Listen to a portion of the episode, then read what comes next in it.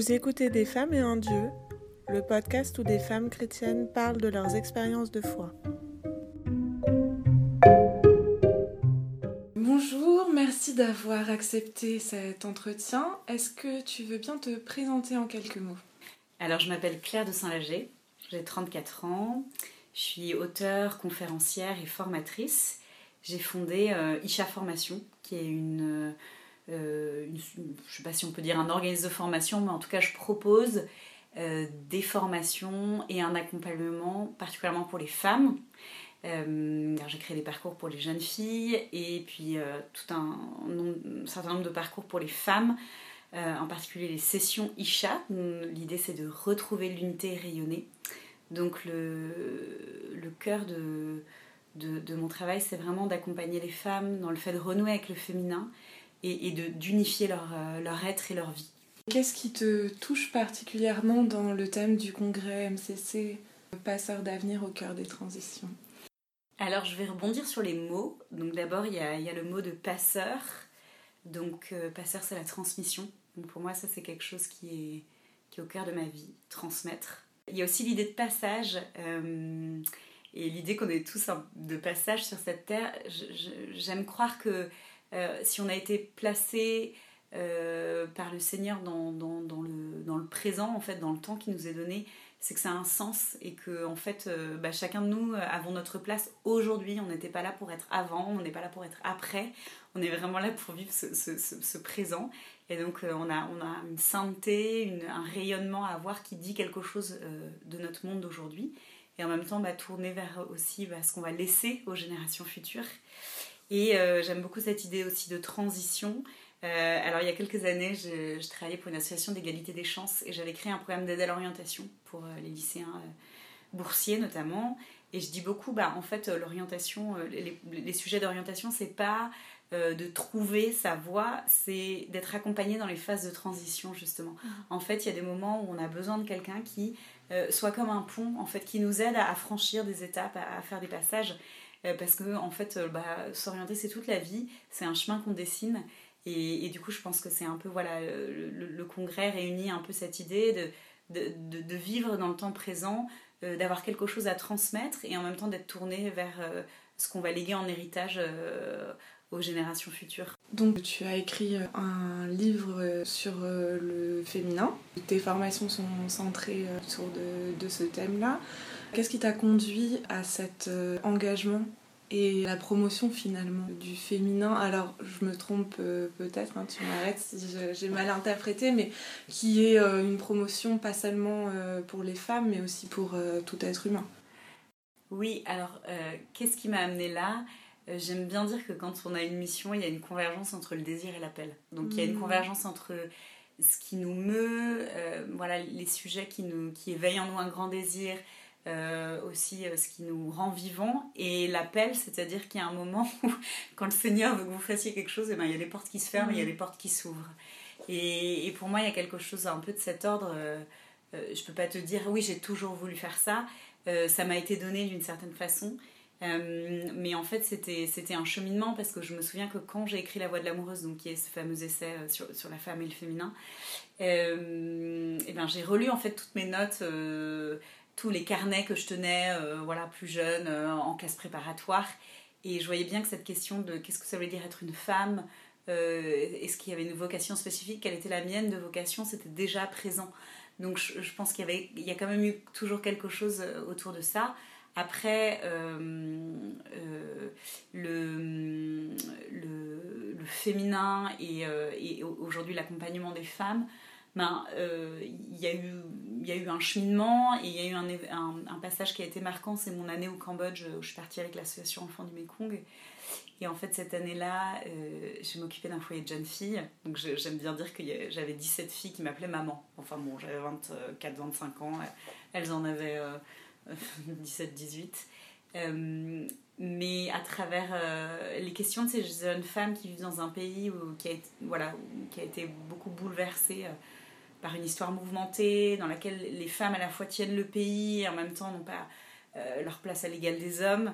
Euh, elles avaient beaucoup de questions autour de, l'accomplissement de leur personne, de, l'épanouissement de leur talent dans un métier, en même temps le respect de leurs traditions, euh, leur relation aux hommes. Enfin, je voyais que tout ça était un peu entremêlé. Et je pense qu'en fait, euh, ce qui est vrai pour, pour des jeunes cambodgiennes est, vrai aussi pour les femmes en France. Cette question de, ben, en fait, voilà, tout est, tout est possible aujourd'hui, mais, qu'est-ce qui, qu'est-ce qui me correspond à moi?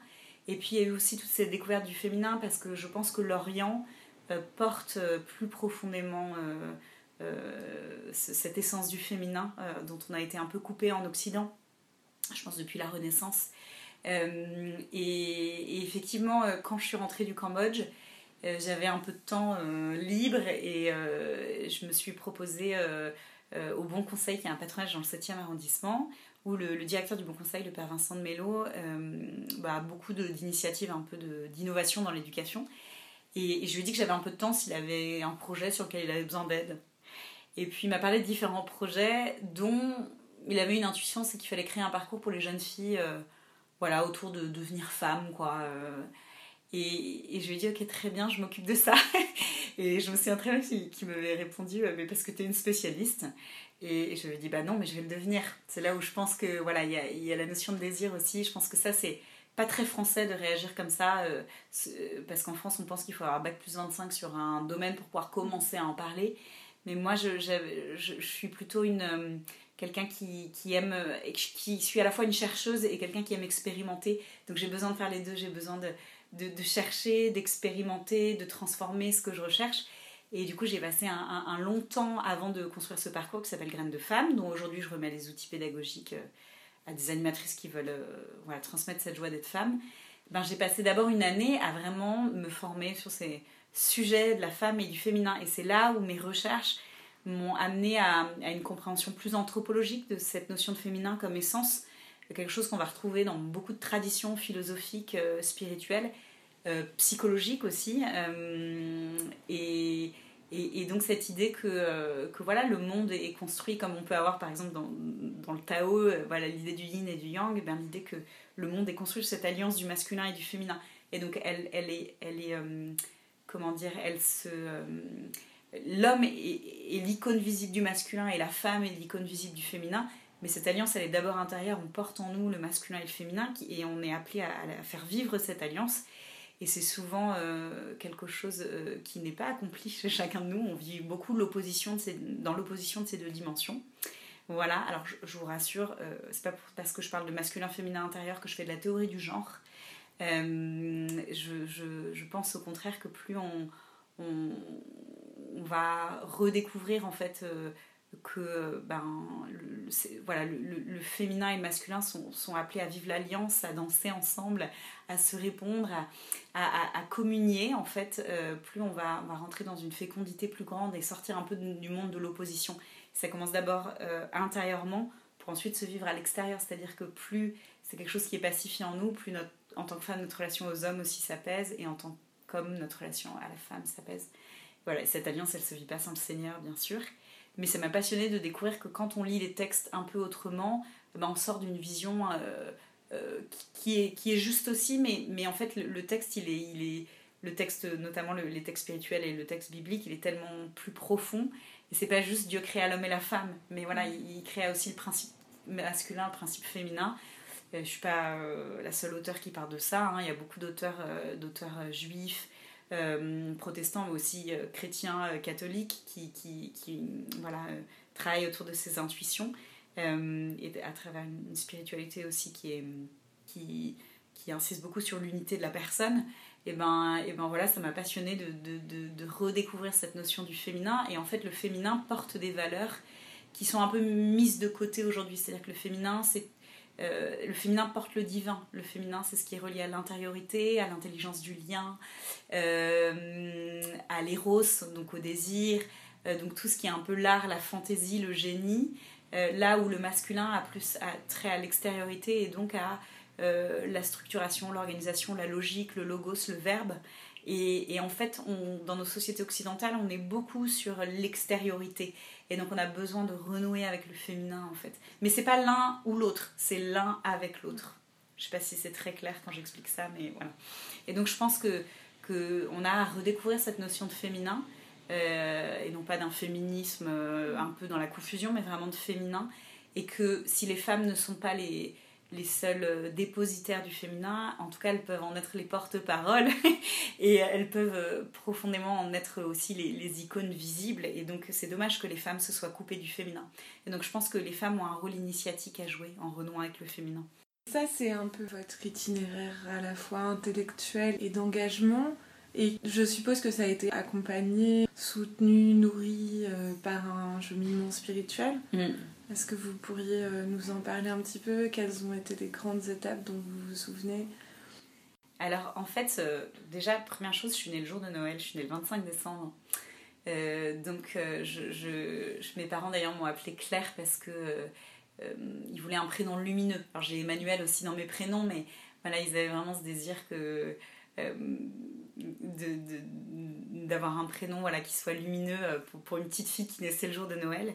En fait, euh, moi j'ai toujours eu, euh, depuis toute petite, je pense, voilà, cette, cette certitude de, cette présence intime de Dieu. pour moi, en fait, c'était quelque chose de vrai et de réel. en fait, je pense que dans la simplicité de l'enfance, le monde invisible, ça ne, ça ne, me semblait pas des histoires, ça me semblait très vrai. D'ailleurs, quand j'étais petite, j'étais très vite impressionnée parce que je, croyais à beaucoup de choses, hein, même au corrigan, aux fées, à tout ce mm. genre de choses.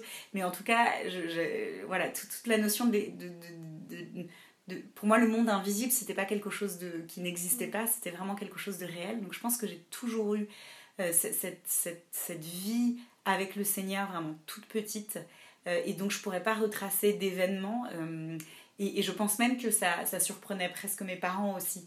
Alors en plus, j'étais très spirituelle, j'écrivais, et puis j'étais un petit peu artiste. Alors quand j'étais petite, j'écrivais des poèmes à Jésus et à Marie et à Dieu, euh, que mes frères et sœurs ont. C'est en bonne compagnie. Voilà, que mes frères et sœurs ont trouvé dans un carton et qui a valu de grands fous rires parce que c'était avec euh, tout. Voilà, en même temps, c'est à la fois très beau parce que c'est toute la l'élan de cœur de l'enfant et en même temps voilà avec ce côté euh, très spontané que j'avais euh, mais j'ai souvenir de ma première confession, j'ai souvenir voilà, d'avoir dansé sous la pluie après ma première confession, j'ai souvenir de ma première communion. la première confession, c'était quand? Euh, C'était avant ma première communion, et ma première communion, j'avais 7 ans, je pense. Donc je devais avoir 6 ans et demi euh, à ma première confession. Mais je me souviens très bien d'avoir dansé sous la pluie, de joie. Donc j'avais je pense que j'avais vraiment une disposition du cœur à ce qui voilà tout ce qui était de l'ordre du, spirituel et de la relation à Dieu donc ça, ça a toujours été présent. Euh, après l'adolescence, qui a un, ça a été un moment pas très facile, l'adolescence. Euh, mais par contre, je pense que ce qui m'a toujours tenue, c'est ma foi. Euh, alors, la particularité, c'est que j'ai été élevée dans une famille chrétienne, catholique, très marquée par mes grands-parents et par ma grand-mère notamment, qui, était profondément spirituelle, qui était une grande lectrice de Boris Zambel. Mais j'ai toujours fait ma scolarité dans le public, j'ai souvent été la seule la seule catho dans une classe euh, où on était deux. Euh, enfin, donc, j'ai jamais vécu cette euh, vie spirituelle de façon identitaire. C'était pas l'appartenance à un groupe, c'était vraiment une relation intime avec le Seigneur. Et je pense que ce qui était difficile à l'adolescence, c'était pas de, ne pas retrouver ça chez, les, peut-être les ados de mon âge. Mais en tout cas, un moment qui a été très marquant, c'est un pèlerinage que j'ai fait avec mes grands-parents et, mes petits frères et sœurs. Euh, qui sur, euh, enfin c'était un pèlerinage grands-parents petits-enfants pour le jubilé à Rome. Donc j'avais 14 ans et euh, j'ai reçu une prière d'intercession et j'ai vraiment confié à ceux qui priaient pour moi ce désir de sainteté, voilà, ce désir d'être sainte. Quand j'y repense aujourd'hui, c'était à la fois avec bah, l'élan de la jeune fille de 14 ans et en même temps, je pense que c'est quelque chose de profondément vrai pour chacun de nous. En fait, notre appel à chacun, c'est la sainteté. Et donc, c'était pas quelque chose de prétentieux, c'était vraiment, euh, euh, voilà, avec ce, désir d'accomplir ce pourquoi j'avais été créée. Euh, et, ce que je comprends de plus en plus, c'est que la sainteté, bah, c'est quelque chose de très singulier. Voilà, le Seigneur, il n'a pas des kits de sainteté qu'on pourrait impliquer. C'est vraiment un chemin singulier pour chacun de nous, mais, mais il y a quelque part un, il, faut avoir le désir de se laisser emporter. voilà, dans, dans dans ce, dans ce désir d'une d'une vie qui soit grande, qui soit pleine, et, voilà, d'un désir d'être vivant, quoi. En fait, euh, je dis, un saint, c'est un vivant. Enfin, voilà, c'est ça que, que j'ai euh, peut-être dans le cœur. Donc, euh, oui, c'est, voilà, ça a toujours été là, Mais, mais de fait, bah, comme, comme tout chemin spirituel, on est, on est sans cesse reconverti en fait à chaque instant. Et justement, cet attachement, cette curiosité pour les femmes et le féminin, j'ai l'impression dans ce que tu dis que ça s'est articulé tout de suite euh, sur le texte biblique, sur les enseignements euh, de l'Église sur le sujet. Est-ce que c'était quelque chose que tu as reçu dans la prière Ouais, alors sur les textes bibliques, oui. Sur les enseignements de l'Église, euh, ni oui ni non. C'est-à-dire que je suis pas allée au départ fouiller les encycliques ou c'est pas. J'ai une manière très euh, très, je suis assez autodidacte dans ma manière de, de, de, de, voilà, de, réfléchir, euh, d'être inspirée. Par contre, oui, c'est nourri par une vie de prière euh, et par un amour des textes. Et en fait, plus largement, moi j'ai un amour des mots. j'ai toujours euh, quand j'étais enfant, je voulais être poète et je pense que cette, euh, cette vocation, elle est, elle est toujours présente dans ma vie. D'autant que pour moi, le, le, le, texte euh, et, le texte biblique, c'est une merveille pour ça. c'est une convergence entre le son et le sens. C'est pas. D'ailleurs, pardon, mais là je paraphrase, c'est une phrase de Paul Valéry qui dit ça qu'est-ce qu'un poème? Bah, c'est cette hésitation entre le son et le sens. Et, et, je pense que oui, il y a quelque chose de cet ordre dans, dans le texte, c'est que à la fois ça doit résonner au sens ça nous, du, sens de, la raison, c'est-à-dire que ça apporte un raisonnement, mais en fait ça doit résonner, c'est quelque chose qui doit résonner comme de la musique en soi. Et, j'aime autant. Euh, alors, quand je te disais que c'était pas forcément les, textes de l'Église, c'est pas que j'aime pas les textes de l'Église, mais c'est que sur la forme, les encycliques, ça me fatigue. Alors que lire euh, de la poésie, euh, lire un roman, voilà, lire des auteurs qui me nourrissent par leur plume et, aussi bien, euh, voilà, je pense à Christiane Singer, dont j'aime profondément les livres, mais je pense aussi à Maurice Zindel, qui était prêtre, qui était euh, euh, mystique, mais sa plume est, aussi belle qu'elle a du sens. Et, pour moi, ça c'est essentiel. Il y a des choses que j'arrive pas à lire parce que, parce que ça résonne pas pour moi musicalement. Enfin, du coup, je suis pas touchée par le texte, mais ça c'est voilà, éminemment personnel. Mais en tout cas, oui, il y, a vraiment cette recherche et je pense que ce que tu dis sur ce sujet de la femme, ben, par exemple, je me souviens quand j'ai commencé vraiment à réfléchir sur cette thématique de la femme, et eh ben j'ai été saisie par le texte de l'onction de Béthanie.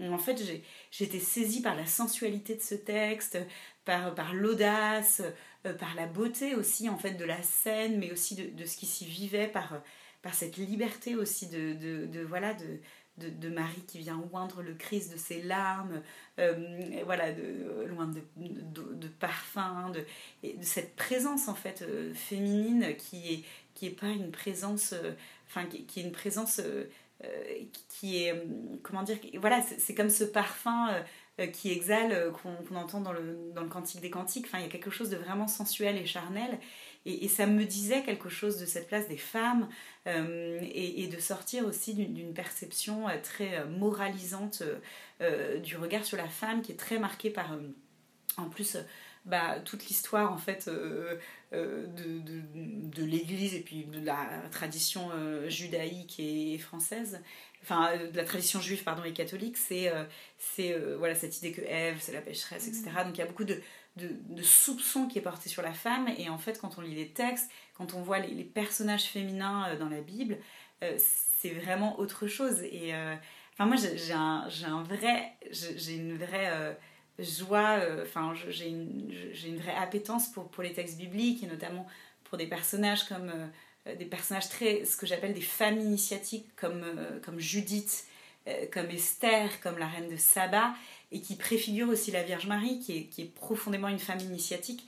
Euh, mon, chemin spirituel, il a été aussi de redécouvrir, j'ai une, spiritualité profondément mariale, de redécouvrir cette place de la Vierge Marie euh, dans ma vie. Mais ça n'a pas été euh, immédiat parce que j'ai eu un moment, je pense, de lutte avec peut-être l'image qu'on m'avait transmise de Marie, où il y avait un côté un peu éthéré, un peu doucereux, un petit peu inatteignable. Et, et, donc justement de redécouvrir Marie euh, qui est aussi une femme d'audace, euh, qui, est aussi, euh, qui est aussi une femme du... Qui, qui, qui, est aussi une femme qui, qui est quelque part initiatique dans, dans, les deux sens. On le voit très bien dans les noces de Cana, c'est elle qui, mm. qui, provoque le signe. Mais, mais moi, j'ai cette intuition que, que partagent d'autres mystiques aussi. Elle, elle, provoque presque le mystère de l'incarnation, pas au sens dans, pas, elle provoque pas la volonté de Dieu sur ça, puisque Dieu l'avait depuis toujours euh, dans son cœur, mais par sa hâte, par sa foi, par son espérance, par sa prière, peut-être qu'elle avance quelque part ce mystère de, l'incarnation. Et, en ça, Marie, euh, voilà, c'est vraiment le, un modèle euh, féminin tellement riche, enfin beaucoup plus riche que, que ce qu'on peut expérimenter. Mais, mais pour moi, pour, découvrir tout ça, il y, a, vivre le texte, mais il y a aussi une, espèce de fréquentation en fait euh, euh, de, ces personnes en fait, euh, de, qui voilà, de, ces femmes qui sont la Bible, mais aussi des saints, voilà, des, une, rencontre un peu intime qui est qui passe par pas seulement par les textes, mais peut-être dans dans la vie de prière, dans la découverte de lieux, dans la... Enfin, il y a quelque chose pour moi, enfin, le Seigneur, en tout cas, euh, la vie spirituelle pour moi, elle n'est pas faite euh, euh, que... La manière dont le Seigneur me parle, c'est de plein de façons, en fait, c'est très incarné. Il me parle bien sûr dans sa parole, dans la prière, va me parler aussi voilà, dans, le sacrement, mais il va me parler par les événements, il va me parler par les rencontres, il va me parler par euh, voilà, des, petites choses de mon quotidien. Euh, et, c'est comme une attention permanente à, toute cette abondance en fait de, cette présence de Dieu. Et, donc, en fait, la manière peut-être dont je raisonne, elle est faite de tout ça. Elle est assez. Euh, moi, quand on me dit que je suis une intellectuelle, oui, j'ai un côté un peu recherche, mais je dirais pas vraiment. J'ai une manière très charnelle de, me confronter en fait au, au, texte, euh, à la vie spirituelle euh, et puis à la croissance euh, voilà, humaine, pour moi qui passe vraiment par, par, tout mon être en fait. Et c'est pareil dans ma vie spirituelle. quelque chose qui est important, enfin je, là je parle je, peux parler quand, je raconte ma toute petite enfance et donc cette présence du Seigneur on pourrait croire que bon bah c'est bon elle a reçu la grâce c'est une évidence et euh, de toute façon elle a, voilà. Et, tout s'est déroulé comme sur des euh, j'allais dire comme sur des rails mais en fait pas du tout. Et, et, et justement le, chemin euh, spirituel je trouve que c'est une conversion permanente et donc je, je dirais pas qu'il y a des il y a forcément des étapes dans ma vie il y a forcément des grands moments je pense que mon année au Cambodge ça a été un grand moment je pense que quand j'ai quitté mon travail pour me consacrer 100% aux femmes c'est mais en gros, euh, cette, enfin, voilà, cette question du cheminement, pour moi, il y a, vraiment une, enfin, une notion en fait de, conversion à chaque instant. Euh, j'aime bien d'ailleurs, les juifs, ils parlent de teshuva, donc ce, retournement, enfin repentir, retournement. C'est un mot que j'aime bien parce que en fait, c'est comme sans cesse revenir à Dieu. Et euh, en plus, on est dans un monde qui est beaucoup dans le dispersement et l'éclatement. Donc on peut vite, même quand on croit bosser pour le bon Dieu, se disperser quoi. Et donc il y a quelque chose de, de revenir sans cesse à Dieu. Pour moi, c'est un retournement qui est intérieur. Et, en fait, ça passe aussi beaucoup par des épreuves. C'est-à-dire que. il n'y a pas un moment où on est arrivé. Mm. Euh, euh, on, vit tous des épreuves. Je pense qu'en plus, euh, la plupart des épreuves sont des drames intimes. C'est-à-dire qu'il y a des personnes dont on peut identifier l'épreuve de manière très explicite. Il a perdu un enfant, il a vécu un énorme accident de voiture. Il Mais en fait, moi je pense que pour le commun des mortels, en fait, les épreuves, euh, c'est parfois des choses qui sont pas visibles euh, mm. aux yeux de, du monde.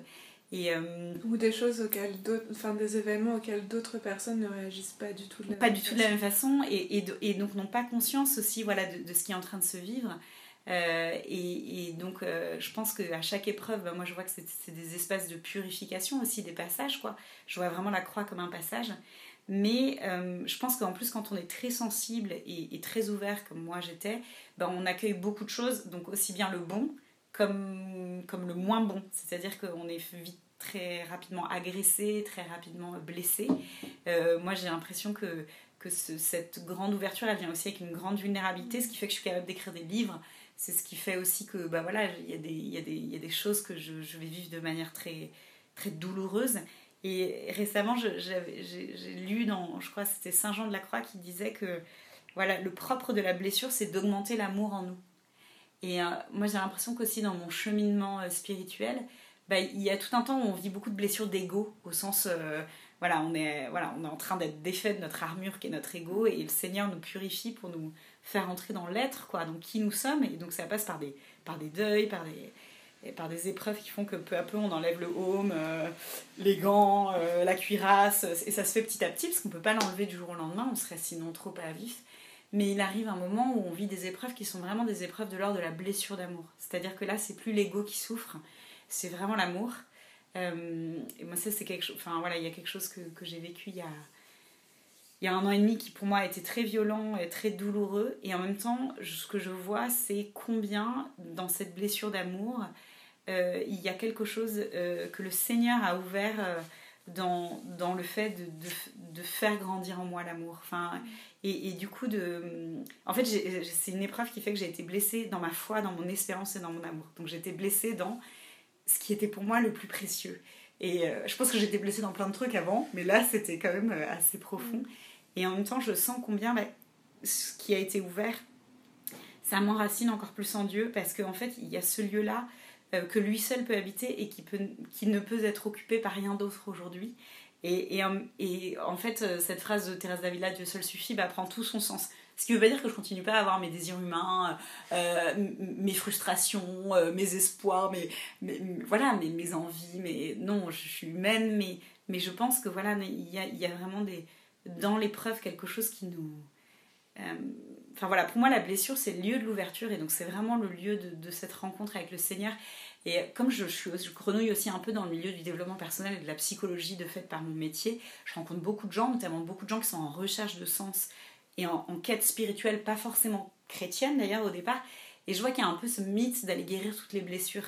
Mais euh, en fait, euh, la blessure, il y a certaines blessures dont on va être guéri. Il y a certains, j'ai un ami, Olivier Lantelme, qui est euh, thérapeute d'ailleurs et qui est, qui est, catholique, qui dit voilà, dans le chemin de guérison, oui, il faut enlever certains gros cailloux qui bouchent la source mais en fait il va probablement rester du gravier toute notre vie.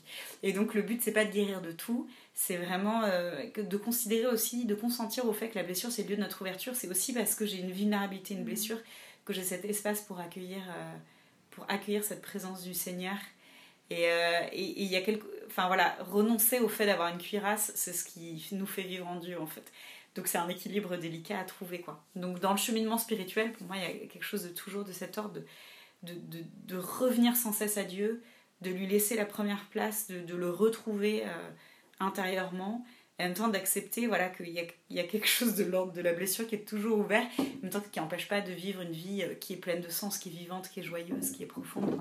Peut-être que la croix c'est ça d'ailleurs, c'est de consentir au fait d'être blessé. Quoi. Mais toujours est-il que, euh, que que c'est au moment où je me lance, ouais, c'est une énorme prise de risque et c'est un saut dans le vide, mais comme tout ce que je fais. Donc maintenant, euh, voilà, c'est là où je pense que l'entrepreneuriat et, et le, travail des artistes, entre guillemets, euh, c'est quand même un super itinéraire spirituel, quoi, parce qu'il y a vraiment ce avance au large. Euh, et, et voilà, et je sais pas sur quoi seront les prochains livres, mais mais il y en aura d'autres. Mais il y en aura d'autres. voilà, et, et non, et en fait aussi, je pense que les gens ont besoin de de se sentir rejoint. Euh, et c'est pas en pré. Enfin, euh, je, je, pense que euh, si on est dans le contrôle, dans le contrôle de son image, dans une espèce de volonté de perfection, euh, d'être une forteresse imprenable, euh, je crois pas qu'on aide et qu'on touche quoi. Et, moi ce qui me frappe c'est que le Christ, mais en fait il se laissait toucher, il se laissait approcher, il se laissait euh, même toucher physiquement quoi. Il se laissait, il était ému, il était, enfin voilà, c'était vraiment un être de chair euh, dans toute son humanité, euh, pleine et entière, était à la fois euh, pleinement Dieu et pleinement homme. Et c'était pas un surhomme, euh, c'était, je pense qu'on a parfois des images un peu déformées. Mm. Et ben notre chemin de chrétien aussi, de la même façon, c'est d'avancer le cœur ouvert.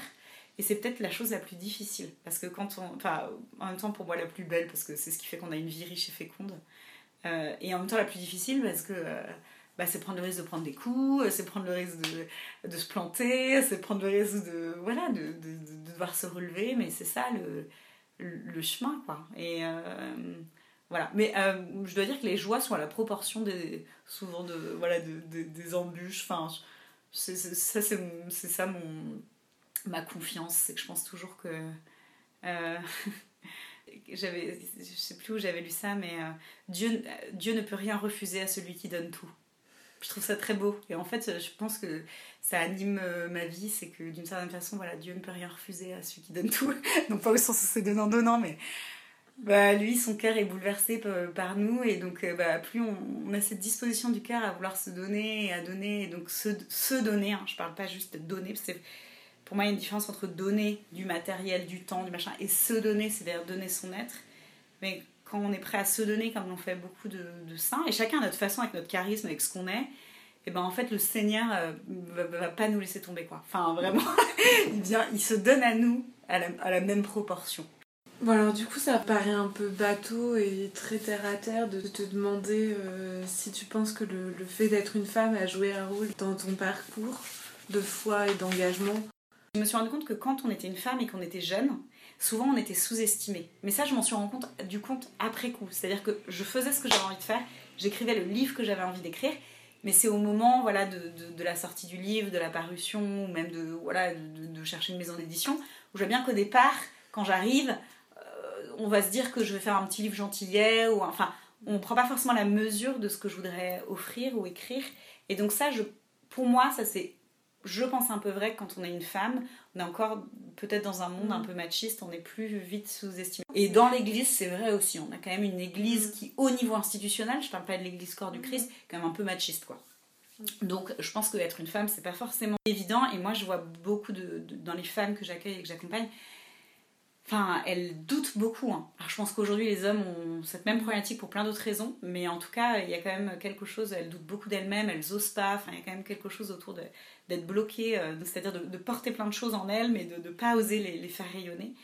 Euh, et ensuite, euh, donc ça, je pense qu'il y a un sujet, quoi, sur, voilà, que les femmes osent, donc libérer le féminin, quoi, d'une certaine mmh. façon. Euh, ensuite, il y a un autre sujet, c'est que je pense que cette question de l'unité, donc moi c'est vraiment ce qui m'anime, l'unité, l'unification de la personne, euh, les femmes le portent euh, de façon peut-être plus grande que les hommes. Je pense qu'on y est tous appelés, je pense qu'au final les hommes y aspirent aussi. Mais c'est Edith Stein qui disait ça, il disait la femme imite la perfection divine dans l'épanouissement de toutes ses dimensions, tandis que l'homme l'imite dans le fort déploiement de certaines. Euh, alors, euh, en gros, euh, je vais faire court.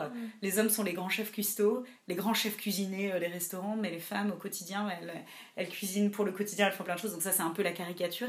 Mais je pense quand même cette idée que les femmes, elles ont, elles ont vraiment ce...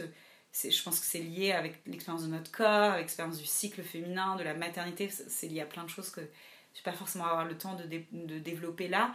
Mais en tout cas, il y a, y, a y, y a, un grand désir d'unité chez les femmes que notre monde vient vient, vient comment dire, euh, battre en brèche mm. parce que euh, on est dans un monde de d'éclatement et de la division. Hum, mais en même temps, euh, je pense qu'aujourd'hui, les femmes aussi peuvent s'autoriser à, aller dans ce sens de l'unité, puisqu'elles ont aussi cette liberté de choix qu'il y avait peut-être moins avant. toujours est-il que je pense que voilà, il y a quelque chose autour de, de, l'unification de la personne, de, de, cette intuition de ce besoin d'être unifié qui est très grand chez les femmes, donc elles portent ça, donc c'est quelque chose qu'elles qu'elles ont à proposer en tout cas, et donc un nouveau modèle peut-être d'accomplissement aussi de l'être, euh, qui n'est pas seulement de, de, devenir euh, un super pro dans un sujet, mais au contraire d'épanouir toutes ces dimensions. Et puis ensuite, il y a pour moi, je crois profondément, un rôle initiatique des femmes depuis toujours, je l'ai évoqué tout à l'heure avec les figures bibliques et puis celle de la Vierge Marie. Et aussi euh, cette idée que la femme est porte du ciel, donc on dit beaucoup que c'est Marie qui est porte du ciel, mais en fait, euh, cette idée de la femme porte du ciel, on le retrouve dans plein de traditions antiques, en Chine antique par exemple. Donc, et je pense effectivement que la femme, euh, de par l'expérience de son corps, euh, elle est vraiment ce, point d'unification entre la terre et le ciel. C'est-à-dire qu'elle est profondément spirituelle et charnelle, les deux. quoi. Charnelle parce que quand on vit un cycle féminin, qu'on enfin voilà, qu'on vit la perte, le manque hein, et le plein euh, dans son corps euh, tous les mois pendant 40 ans de cycle, euh, qu'on le vit dans l'expérience de la maternité. D'ailleurs, autrefois, dans les civilisations très anciennes, c'était souvent les femmes qui étaient chamanes parce qu'elles étaient là autour de, des, passages de la mort et de la vie, donc des passages de la naissance et puis des sépultures, donc de la vie à la vie éternelle, enfin, en tout cas cette intuition qu'il y avait une vie après la vie. Et donc je pense que la, la femme est porte du ciel en tant qu'elle ouvre à cette dimension de l'invisible. Euh, voilà, on dit aussi que la femme est là pour conduire l'homme à son cœur, donc conduire l'homme à, à, Dieu. Euh, j'avais lu d'ailleurs que euh, la décapitation, je crois que c'est Jacqueline Kellen qui, qui, a expliqué ça dans une interview, que la décapitation, c'est une symbolique du passage de la tête au cœur. Et donc, par exemple, Judith qui coupe la tête de l'Ophrène, c'est vraiment ce passage de la tête qui dirige mm. au cœur. Donc, ton Dieu sera mon Dieu. Enfin, c'est ce que dit l'Ophrène d'ailleurs à, Judith. Bon, c'est un peu sanglant hein, dans ce livre-là, mais euh, je pense que si on lit les textes, euh, voilà, de, il y a plein de manières de lire les textes. C'est intéressant de le savoir. Et donc, pour moi, la femme, elle a ce rôle aussi de, de, de, de, relier à cette dimension voilà, du spirituel. Euh, euh, et, je pense que si la femme est coupée de cette dimension-là, bah, elle coupe vraiment le monde. Pour moi, une femme qui est coupée de sa dimension spirituelle, il y a vraiment quelque chose de l'ordre d'une stérilité. Mm. Même si on peut avoir une fertilité, des enfants ou quoi, mais je, je... alors je parle pas forcément de la foi catholique là, parce que je veux pas restreindre. Il y a, mm. plein de façons d'être spirituelle, mais je pense quand même que, les femmes ont un rôle à jouer quoi dans ce, dans cette ouverture à à l'invisible en fait, à, qui, au fait qu'il y a plus grand que, que soi. Donc euh, ouais, on a, voilà, il y a vraiment un rôle des femmes que, sous plein d'angles, mais voilà, je pense à ces trois choses. Est-ce que c'est pas. En, t'écoutant, je me dis c'est quand même paradoxal qu'on se dise que les femmes euh, sont justement portes du ciel ou euh, initiatrices du spirituel et que dans presque toutes les religions instituées, leur place est enfin, marginale dans l'institution en tout cas. Mm. D'ailleurs, c'est marrant parce que le, spirituel est associé au féminin, le religieux est associé au masculin. Parce que le religieux, c'est ce qui structure, mmh. c'est ce qui. Mmh. Euh, et effectivement, je pense qu'il y a un côté. Euh, il y a un côté.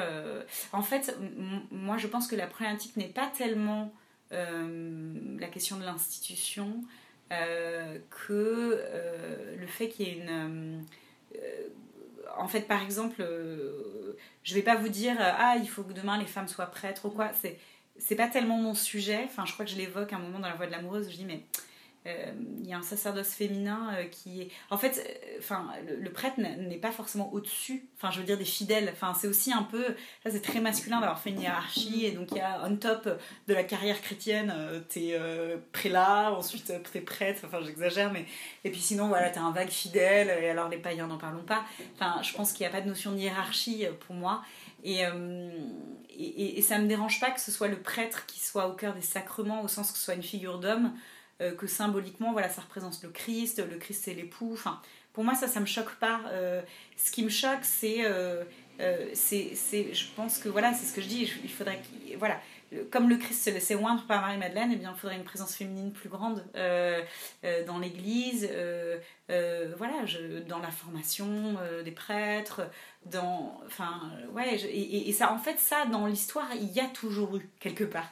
Euh, j'aime bien raconter voilà que François Saint-Clair d'Assise bah c'est pas la même histoire quoi que Hildegarde de Bingen elle conseillait euh, Bernard de Clairvaux euh, Catherine de Sienne elle est venue restaurer l'église. Enfin il y a toujours eu en fait cette présence féminine. Aujourd'hui il y a des communautés religieuses féminines qui sont des lieux de refuge euh, pour des prêtres et voilà. Donc, donc je pense que ce dialogue il a toujours existé mais il faudrait qu'il soit plus grand. Et je pense que c'est autour de la parole féminine aussi euh, de la transmission des textes, de, euh, de, de, de, faire parler les femmes en chair. Enfin, je pense que ça, c'est des choses importantes, de se laisser enseigner aussi par les femmes. Euh, bah ça, c'est peut-être qu'il y aurait besoin d'un peu plus de, de, place des femmes et puis de, présence féminine dans les lieux de décision aussi, tout simplement. Euh, voilà, après, bon, ça, c'est peut-être la problématique de toutes les institutions.